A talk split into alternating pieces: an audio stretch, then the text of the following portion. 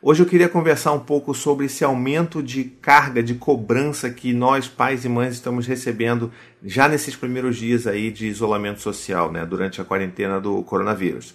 É, acontece que, assim, você provavelmente já deve ter recebido dezenas de PDFs, de instruções, de sugestões sobre atividades lúdicas, atividades né, educacionais que você pode fazer com seu filho, sobre matemática, português, inglês e um monte de coisa. E você provavelmente não está dando conta de fazer isso. E você provavelmente está se sentindo muito mal, muito culpado ou culpada por não estar fazendo isso.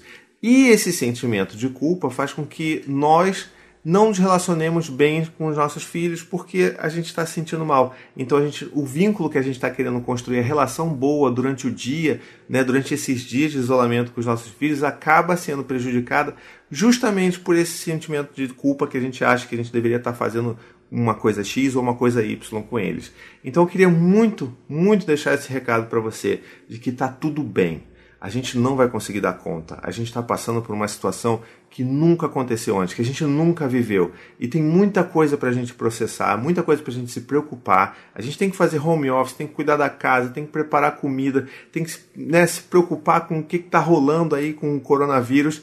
E além de tudo, a gente tem que fazer esse tipo de atividade com os nossos filhos. Bom, seria ótimo se a gente conseguisse, mas nós somos humanos e a gente precisa ter autocompaixão nesse momento, sabe? Porque não vamos dar conta. Se você é uma pessoa que você consegue fazer isso, isso é ótimo, tá tudo bem, não tem problema nenhum, desde que isso não afete a sua sanidade mental.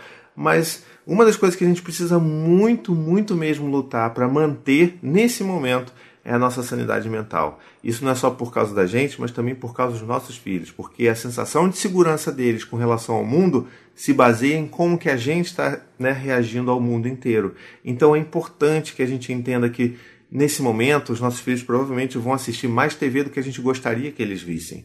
Que a gente não vai conseguir seguir uma rotina super né, detalhada, com um monte de atividades para as crianças fazerem, leitura de tantos livros por semana. A gente não vai conseguir dar conta disso. E tá tudo bem se a gente não conseguir, sabe? Essa que é a mensagem que eu gostaria de passar.